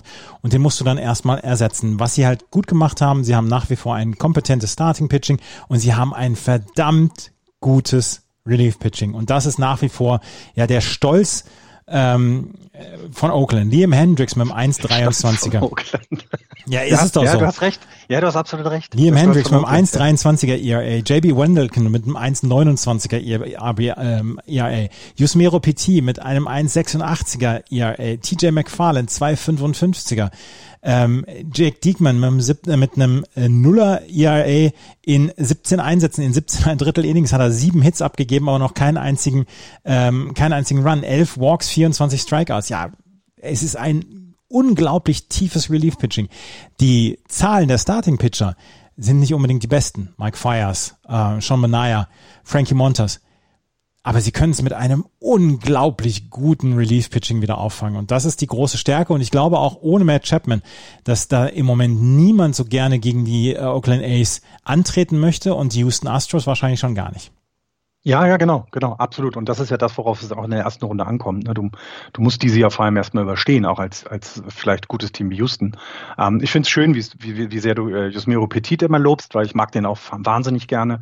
Ähm, und hier finde ich, was ähm, was das wieder zeigt, ist, natürlich ist es gut, ein Top-Starting-Pitching zu haben. Also ich wäre gerne die Yankees äh, und hätte die, die Line-Up oder auch meinetwegen die Dodgers oder, oder, oder die Indians. Aber ähm, wenn du es schaffst, dass die Starting Pitcher Innings abreißen, wenn sie es können, wenn sie einen guten Lauf haben, wenn, wenn der Tag mal gut ist für sie, dann entsprechend lange auch draufbleiben können, um das Bullpen mal zu entlasten. Aber sollte das nicht der Fall sein, kannst du reagieren. Und das zeigen die Ace dieses Jahr wirklich fantastisch, wie sie es hinkriegen. Denn ganz ehrlich, ein Mike Fires kann in einem Playoff-Spiel auch mal ein Complete Game Shutout pitchen. Dazu ist er in der Lage. Auch ein äh, Jesus Losado ist dazu bestimmt in der Lage. Wenn es aber nicht passiert, ist das eben nicht schlimm. Und das finde ich, äh, ist bei den Ace ähm, genau die Basis de, des Erfolges dieses Jahr. Denn was du gesagt hast, die Offensive, da sticht keiner mit irgendwelchen krassen Werten heraus. Wir haben José Abreu angesprochen mit seinem Tausender OPS. Das haben wir alles bei den, bei den Ace nicht, aber da ist ja sowieso eine andere Philosophie. Ähm, ich meine, du hast hier Matt Olson mit 13 Home Runs äh, als Führender und dann schon Matt Chapman mit 10. Ähm, Ne, das heißt, da ist jetzt nicht viel mit, äh, wir knallen die Bälle aus dem Stadion, sondern die gewinnen ihre Spiele kurz und klein und äh, das auch völlig zu Recht und völlig gut. 182 Runs against. Ne? Das ist in der American League sind nur die Indians besser. Die ähm, Oakland A's werden sich qualifizieren heute, morgen, übermorgen. Auf jeden Fall werden sie sich qualifizieren für die Playoffs und dann äh, werden sie laut jetzigem äh, Plan gegen die Houston Astros antreten. Und Houston Astros haben ähm, sind verhalten positiv, was äh, Justin Verlander angeht. Der ist nämlich schon wieder am Pitchen, hat allerdings erst in einem Simulation Game zwei Innings gegen Live Batter gepitcht. Er soll, sein Workload soll jetzt erhöht werden so dass er irgendwann dann eingesetzt werden kann für die Houston Astros. Ich frage mich nur, wie wollen Sie das machen? Sie müssen ihn quasi, das ist ja quasi eine Operation am offenen Herzen, wenn Sie ihn dann einsetzen wollen und ähm, dann auch pitchen lassen wollen. Ist er dann Starting Pitcher? Ist er dann Reliever für zwei oder drei Innings? Was macht man mit jemandem wie Justin Verlander, der jetzt nach einer großen Verletzung dann wieder zurückkommen wird? Wenn ich das, wenn ich zutraue, dass er dieses Problem auch mit ihm klärt, ist die Baker. Die Baker ist ein Top-Typ. Ähm, das ist jemand, der, ähm, glaube ich, ähm, äh, qua seiner Erfahrung auch wie mit jemandem wie Justin Wörler reden könnte und sagen könnte, du pass auf, es geht hier um den Teamerfolg. Ich werde dich in der ersten Runde im Bullpen, ins Bullpen setzen. Ich glaube, das hat er drauf. Ähm, ich erinnere mich daran, dass das zum Beispiel Tim Lincecum, der noch wesentlich jünger war, in der von dir besagten Serie, als äh, Madison Bumgarner so viel gepitcht hat, ähm, eben kein Starting-Pitcher mehr war für die Giants, sondern dann hat er gesagt, ich gehe ins Bullpen und wenn ihr mich braucht, egal wie lange, egal wann, ich bin da. Und ähm, bei Justin Verlander ist es, glaube ich, das ist, glaube ich, keine einfache Persönlichkeit, was das angeht, aber Dusty Baker traue ich zu, dass er dieses Problem lösen wird, denn du hast recht, was machst du jetzt mit ihm? Das ist nicht einfach. Ja, was willst du mit ihm machen? Ich würde ihn ins Bullpen setzen für die erste Runde. Ich würde ihn, ich würde ihn, ich würde ja gucken, dass anders, ich ihm Innings gebe. Ähm, Geht weil, ja gar nicht anders. Ganz ehrlich, bitte? Geht ja gar nicht anders. Ja, ja, natürlich. Also anders, genau, anders geht es nicht. Und ähm, ich, ich, ich weiß halt nicht, wie die Persönlichkeit von demjenigen ist, denn ich glaube, als Starting Pitcher ist es nicht einfach, wenn du diese Rolle übernehmen musst. Ähm, ich schätze Justin Verlander aber als Teamplayer ein, als nicht als Ego-Mane, der quasi nur an seine Stats und was auch immer denkt. Äh, das kann ich mir schwer bei ihm vorstellen, muss ich ehrlich gestehen. Aber er ist auch sehr outspoken. Ne? Ist auch jemand, der sagen kann, hallo, äh, jetzt habe ich zwei Innings gepitcht, jetzt kann ich auch, kann ich auch anfangen. Ne? So einer, da so traue ich ihm halt auch wiederum zu. Ähm, aber bei den Astros ist es in diesem Jahr, finde ich, sowieso ganz, ganz merkwürdig. Diese, das völlig Unstete, also so überhaupt, also nicht mehr ansatzweise das Monster, was wir mal gesehen haben, in keiner Position, also nirgendwo. Du hast kein, du hast die Offensive, die jetzt nicht irgendwas völlig rausreißt. Ähm, du hast eben natürlich dadurch, dass Verlander fehlt im Starting-Patching Probleme, klar, aber du hast ja eigentlich Jungs, die das können. Ähm, ich, ich, kann mit denen wenig anfangen diesen Jahr. Das finde ich nicht schlimm, weil sie für mich halt für immer Cheater bleiben und das dauert auch noch ein paar Jahre. Aber wenn man das mal so ein bisschen von außen nur betrachtet, haben sie einfach sie haben einfach Glück, dass in der, äh, in der American League West halt kein anderes Team sich vordrängelt. Das ist das Einzige, warum sie dieses Jahr in die Playoffs kommen werden. Vielleicht sollten wir noch mal gerade Axel anrufen und fragen, ob die LA Angels, warum die LA Angels dieses Jahr nicht abgeliefert haben. Da ist der ganze, ist die ganze Urlaubserholung wieder hin. Das sollten wir deswegen lieber nicht tun. Irgendwo am Strand an der Ostsee sitzt Axel gerade und wird dann konfrontiert. Und schimpft. Axel. Und schimpft. Aber dann schickst du kurz Nachrichten, dass äh, Rafael Devers einen Home geschlagen hat. Dann ist wenigstens die andere Seite, die dabei ist, dann wenigstens glücklich. Die ist gestern schon informiert worden, gestern Abend. Ich, ja, mhm. ich, hab's ich lese so etwas, Andreas. Ich lese so etwas, weil ich finde es immer sehr süß. Ja. Mhm. Ist ja, ist ja ein riesen Devers-Fan. Ne? ja, natürlich. Die ja. andere Seite Ganz ehrlich, da. Wer, wer, wer, ist das nicht? Ne? Also muss man ja auch deutlich sagen. Ne? Ähm, wer ist das nicht? Ah, ja, aber bei den Astros, wie gesagt, ich es ist nun mal leider so, also in Anführungsstrichen, ich glaube, ich glaube nicht, dass die Mariners äh, die noch überholen werden. Es sind zwar nur viereinhalb, äh, äh Quatsch, viereinhalb, was sind's? Nicht viereinhalb, es sind nur zwei Spiele, glaube ich, die sie äh, drunter sind. Ähm, drei Spiele, Entschuldigung, ähm, sind sie schlechter als die Astros, aber die Mariners haben dieses Jahr nicht gezeigt, dass sie dazu in, imstande sind, mal so eine 7-3, zwei 7-3er-Serien hinzulegen in zehn Spielen. Das, das sind sie nicht. Ähm, deswegen kommen die Astros in die Playoffs einfach, weil die anderen schlechter sind. Und das ist traurig. Das ist traurig für die LA Angels, definitiv traurig für die LA Angels, ähm, weil man da ganz anders äh, äh, geplant hat ähm, in diesem Jahr. Und für die Astros kann es bedeuten, naja, dass du halt mit deinem Team in die Playoffs kommst, gegen das man wirklich ungern spielt, muss man ja auch sagen. Die Astros haben ja Qualitäten. Ich hoffe aber einfach, dass für die dann in der ersten Runde das vorbei ist. Also Ja, ich kann gar nicht so viel gegen die Astros sagen als Cheater, weil Alex Cora hat auch bei den Red Sox äh, nicht alles richtig gemacht. Deswegen werde ich mich zurückhalten. Äh, was ich halt habe, ist, dass die, dass die Astros in diesem Jahr schlecht riechen. Also es, es riecht einfach ja, alles ja. etwas streng. Ja. Und äh, ja, guck mal, sie haben einen 500er Ball, ne? Und ich meine, das sind die Houston Astros. Es sind nicht die Chicago White Sox oder die Oakland oder die oder die Seattle Mariners, wo du einen 500er Ball vielleicht sogar erwarten kannst. Es fehlt äh, Ausrede hin und her mit mit mit Verlander. Das ist klar, das ist nicht einfach. Das verstehe ich auch. Und wenn wir hier Astros-Fans haben, vielleicht können die uns auch ähm, ähm, können die uns ja auch mal was nennen, äh, woran das noch liegen kann. Ne? Weil vielleicht bin ich auch zu gemein und es liegt alles nicht am Cheating, sondern vielleicht haben eben ein paar Spieler einfach einen Slump, den dann, der da nicht aufgefangen werden kann. Es Klärt uns halt, gerne auf. Es ist halt so lustig offensichtlich. In diesem ja, Jahr. das ist genau, genau. Und wir, wir wollen nicht immer das Offensichtliche, sondern wir wollen ja auch das, das, was man vielleicht nur hat, wenn man sich näher mit dem Team auch beschäftigt. Ich tue das mit den Astros nicht, die sind mir egal. Ähm, ich finde es halt schade, dass eben so jemand wie die Mariners oder vor allem die Angels da nicht in diesem Jahr angreifen, gerade in dieser kurzen Saison. Das ist, das ist echt absolut enttäuschend in der Division. Tja, vielleicht sollte man wirklich Axel nochmal anrufen.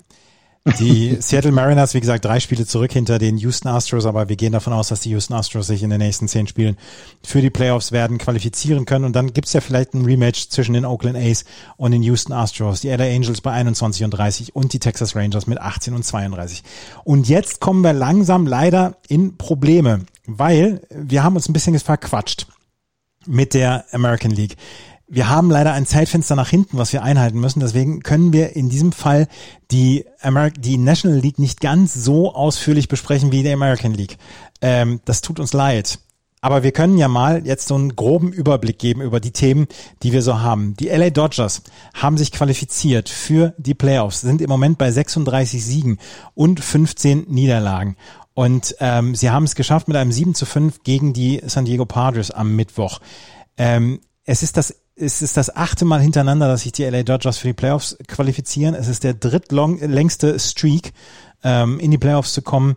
Ähm, nur die Atlanta Braves von 1991 bis 2005 haben 14 Mal haben sich für die Playoffs qualifiziert und die New York Yankees zwischen 1995 und 2007, die sich 13 Mal hintereinander ähm, qualifiziert haben für die Playoffs, haben einen längeren Streak als die LA Dodgers. Die LA Dodgers sind im Moment das Team to beat, natürlich in der National League vielleicht und wahrscheinlich auch in der gesamten Liga, aber sie mussten Caleb Ferguson für diese Saison ja, von sich gehen lassen. Das hört sich, das hört sich dramatischer an, als es ist.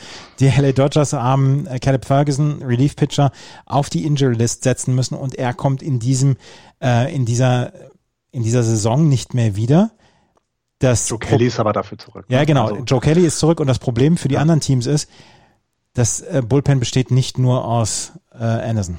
Ja, Ferguson. Ja. Ferguson. Ferguson. Ja, ja, natürlich. Ich meine, die haben es ja selbst so gemacht ähm, ähm, im vorletzten Spiel. Heute Nacht habe ich nicht gesehen. Also im vorletzten Spiel haben sie ähm, haben sie auch einfach mal Dustin May äh, quasi Relief pitchen lassen. Ne? Können sie es halt erlauben. Mhm. Weil sie haben genug.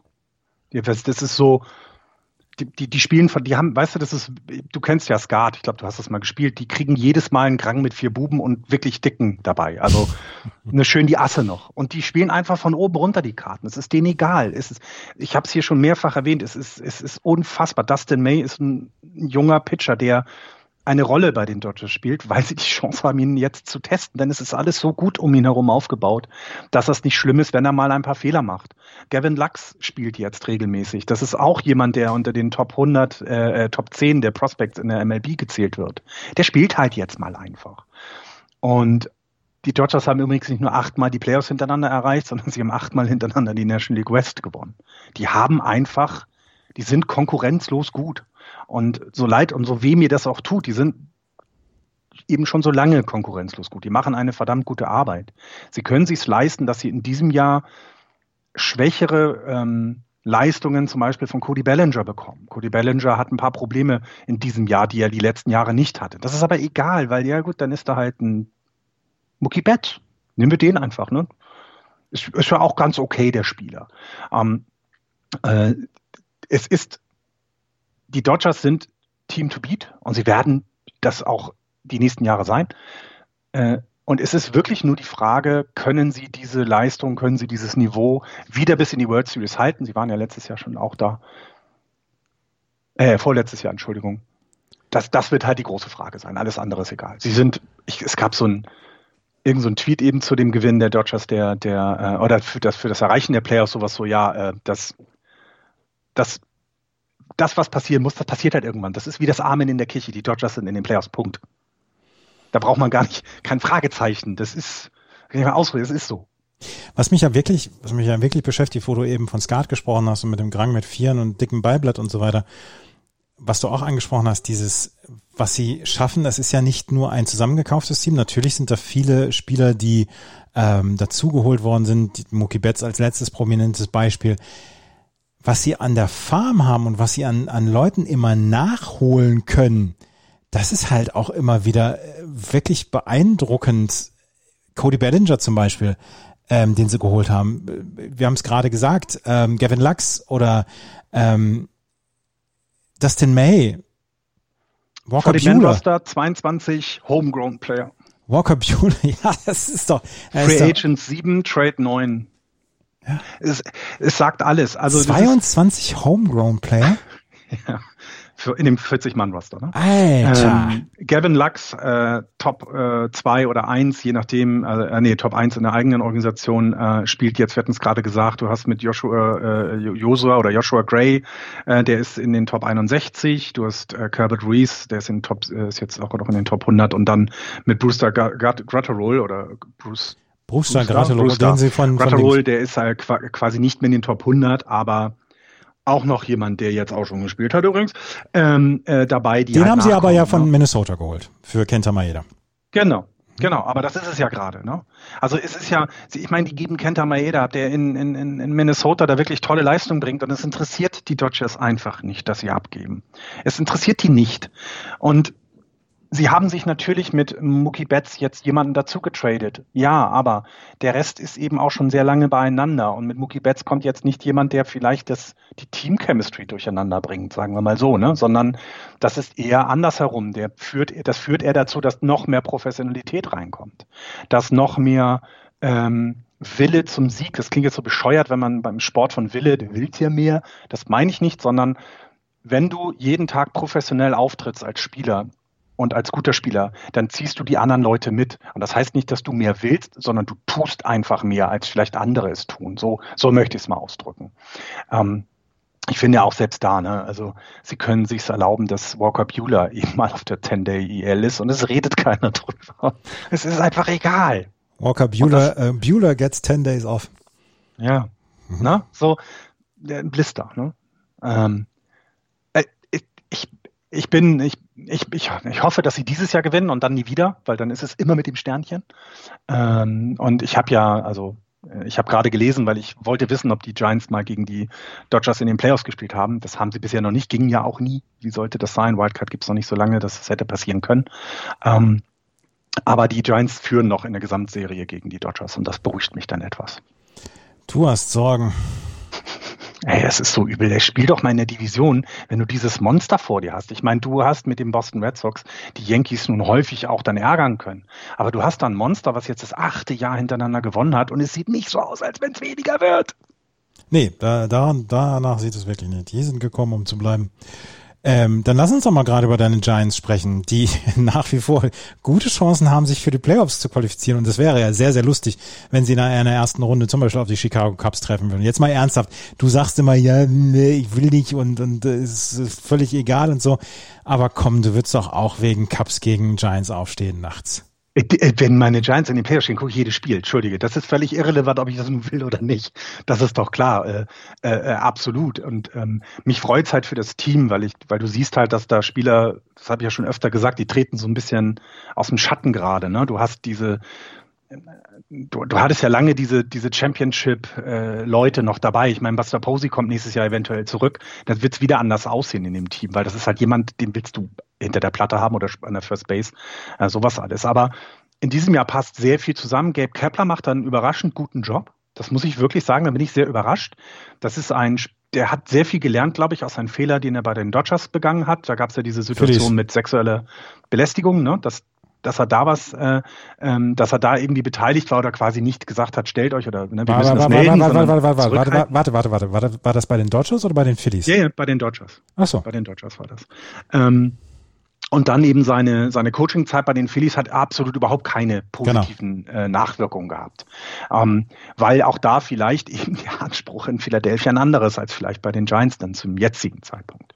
Das macht er wirklich gut. Ähm, lass uns aber, also die Giants werden in die Playoffs kommen, das glaube ich jetzt sogar mittlerweile, ähm, weil ich den Brewers einfach auch keine Serie zutraue, dass sie sie noch überholen in der Wildcard. Ähm, äh, selbst die, die Cardinals sehen absolut nicht gut aus in den letzten Spielen. Und deswegen hoffe ich, dass es so bleiben wird und sie in die Playoffs kommen und dann ist das lustig, eine Runde lang und dann war es das halt, weil die Cups sind stärker als die, als die Giants, aber das finde ich toll, ja, natürlich. Und gucke ich mir auch an, jedes Spiel. Die Cardinals im Moment ein, ein halbes Spiel hinten dran, aber sie haben erst 46 Spiele, wie zum Beispiel die San Francisco Giants schon 49 Spiele haben oder die Padres dann schon 51 Spiele haben. Und ähm, also das ist alles noch ein ganz kleines bisschen schief, aber die ähm, St. Louis Cardinals hoffen oder hoffentlich holen sie auf. Allerdings haben sie aus den letzten zehn Spielen nur drei gewonnen. Sie, der, der Trend ist nicht der Friend der St. Louis Cardinals. Ja, ja, und ich hoffe, das bleibt auch so, denn ich bin nicht der größte Cardinals-Fan, aber ich, ähm, ich finde es halt überraschend, ähm, wie unstet auch das Team ist. Das hätte ich so nicht erwartet. Also ähm, wir haben sie in den Vorschauen, haben sie wesentlich weiter oben. Äh, ähm, wir haben wir haben gedacht, dass die sogar die Division gewinnen können. Und das passiert nicht. Das überrascht mich sehr. Äh, auch die Brewers absolut enttäuschend, haben wir schon mehrfach angedeutet hier. Ich meine, im Moment sind die Cincinnati Reds auf dem zweiten Platz. Entschuldige bitte, wer das getippt hat vor selbst dieser kurzen Saison, muss ein bisschen Geld äh, äh jetzt dann hoffentlich drauf gesetzt haben, damit er dann, ist ein reicher Mann. Hm. Sind die Padres eigentlich für gewogen und zu leicht befunden worden von den äh, Dodgers? Drei ja, Spiele in dieser Woche, drei Siege für die, für die Dodgers? Naja, wenn du, ganz ehrlich, du, du hast ja auch mal Sport getrieben und dann bist du vielleicht mal eine Leistungsklasse höher gekommen und hast gesehen, okay, was ist hier denn eigentlich los?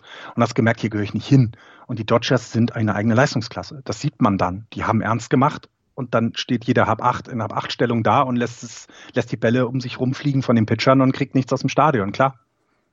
Die sind da zu leicht, ja, absolut. Ähm, es ist aber trotzdem so, egal wann die beiden Teams, und ich hoffe, dass sie es dann tun werden, in den Playoffs aufeinandertreffen werden, das wird absolutes Spektakel.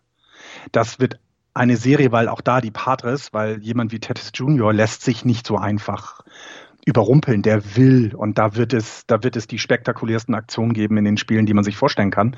Denn die Padres wollen die ärgern, die haben das ja auch schon gemacht in der Saison. Und das, also ich hoffe, dass das äh, relativ früh dann kommt, äh, weil wir dann spektakulären Baseball da sehen werden. Das wird so toll. Das wäre in einer National League Division Series. Im Moment wäre das mhm. der Plan, dass die Derzeit. Padres mhm. und die Dodgers aufeinandertreffen. Padres im Moment gegen die Phillies und die äh, San Diego Padres gegen die Miami Marlins. Und ob man ob man die Marlins jetzt unbedingt so ganz hoch rechnen muss, das weiß ich nicht. Ich habe die letzten drei Spiele gegen die Red Sox gesehen, die waren eher durchschnittlich. Das ist ja genau, denn das ist aber aber auch da ist es ja geschuldet der Division. Ne? Ähm, du hast die Braves als Führenden mit mit 29 Siegen und das auch jetzt nicht überragend gut, sagen wir es mal so. Ähm, und dann hast du halt die Phillies, die sind unter 500, du hast die Mets unter 500, du hast die Nationals völlig weg derzeit oder kommen auch nicht wieder. Das ist halt dem einfach geschuldet, ne, dass du mit zwei Spielen über 500 Zweiter bist. Und dann ist es in den Playoffs, glaube ich, kein großer Stolperstein. In der National League Central hat es vielleicht einen Abschied, Abschied gegeben am Wochenende, beziehungsweise wusste, in dieser Woche. Die Chicago Cubs haben äh, John Lester auf dem Mount gehabt.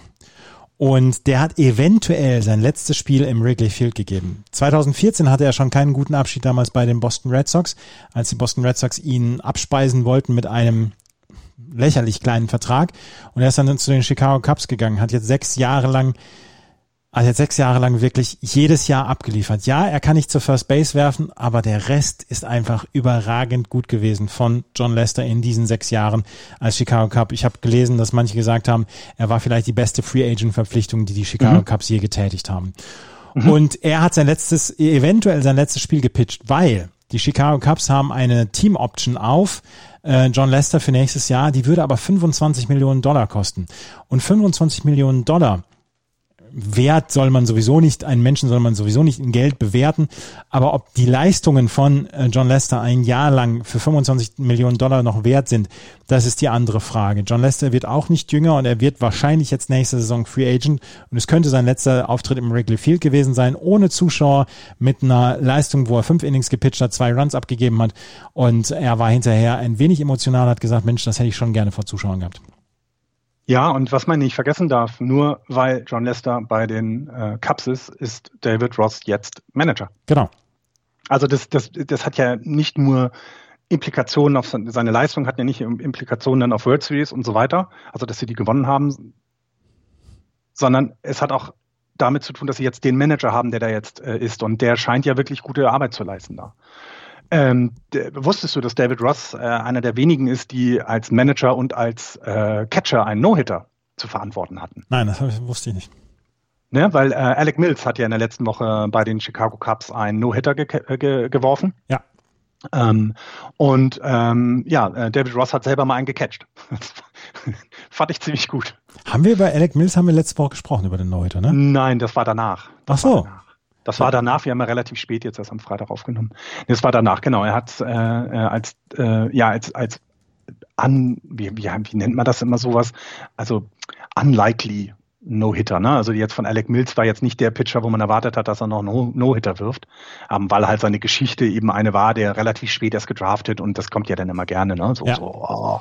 ähm, aber hat eben ne, in, einem, in einem wirklich dominanten Pitching äh, das gemacht. Es gab auch, ich glaube, in dem Fall gab es sogar noch nicht mal so ein ja, wie soll man das sagen, so, so ein Safe, den du mal brauchst, ne? Irgend so ein Catch, Flying Catch im Outfield oder ein ganz, ganz knapp Spiel an eins. Ich glaube, es war relativ deutlich sogar. Was ich glaube auch, dass hat. es relativ deutlich war. Es war der 16. No-Hitter in der Cubs Franchise-Historie und es kam gegen die Brewers als ähm, mit einem 12 zu 0 und es war erst der zweite äh, No-Hitter im Miller Park. Und äh, das erste Mal war damals Carlos Zambrano, ähm, mhm. der damals ähm, die Astros ähm, Im äh, Miller Park. Genau, im Miller Park äh, war es ein No-Hitter von einem Spiel, das gar nicht die Brewers involviert hatte, sondern ein Spiel war, was verlegt worden war wegen eines Hurricanes. Genau. Mhm. Und es war der zweite ähm, No-Hitter dieser Saison, nachdem ja Lucas Giolito den Home Run, äh, den, den No-Hitter hatte. Und Jake Arrieta hatte die letzten beiden No-Hitter der Chicago Cubs, ähm, als er 2015 und 2016 innerhalb von acht Monaten zwei No-Hitter geworfen hat. Mhm. Ja. Stimmt. Aber die beiden No-Hitter in Chicago, ne? also ja. von Chicago-Spielern. Ja. Auch, auch lustig, hätte man vor der Saison so vielleicht auch nicht ja, gedacht. Zwei No-Hitter in dieser Saison, beide aus Chicago, genau. Ja, ja ist schon, hat schon was. Äh, bevor wir gleich zum Abschluss kommen, würde ich da nochmal in die, äh, noch mal ganz kurz in die National League West gehen und sagen, dass die Mets verkauft worden sind. Gekauft worden sind. Ja, äh, erzähl mal. Ja, ich habe es mitbekommen, aber ich habe mich nicht darauf vorbereitet. Erzähl mal.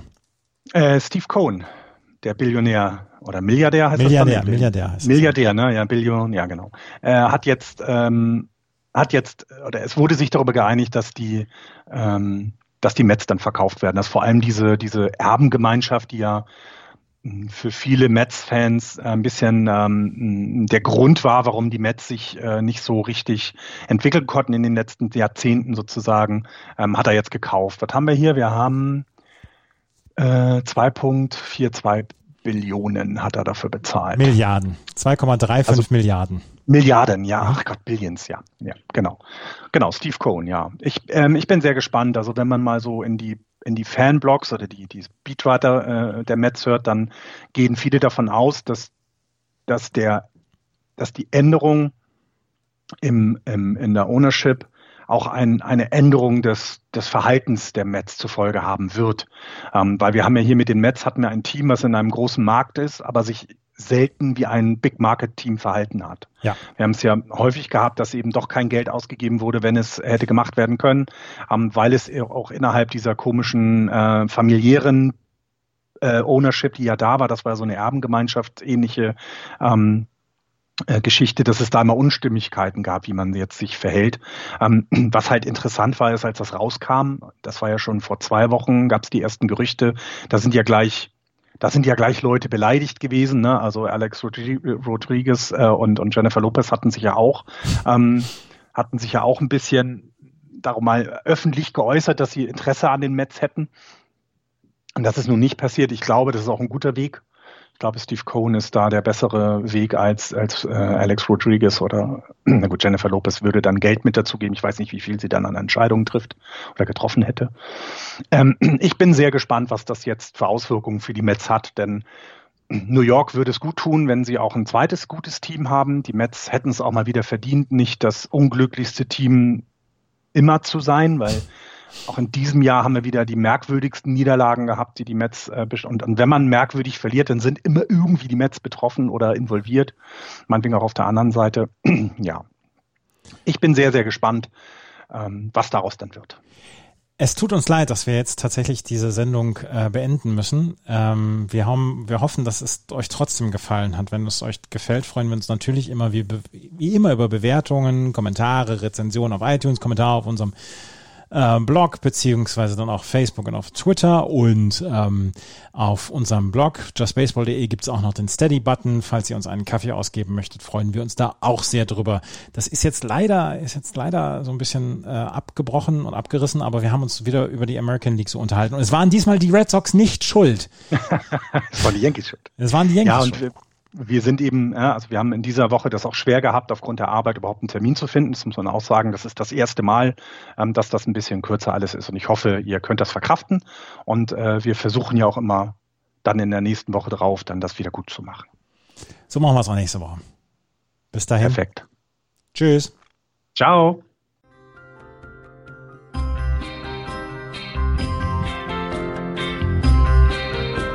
Das war Just Baseball. Ihr findet uns auf justbaseball.de, bei Facebook, bei Twitter und natürlich bei iTunes.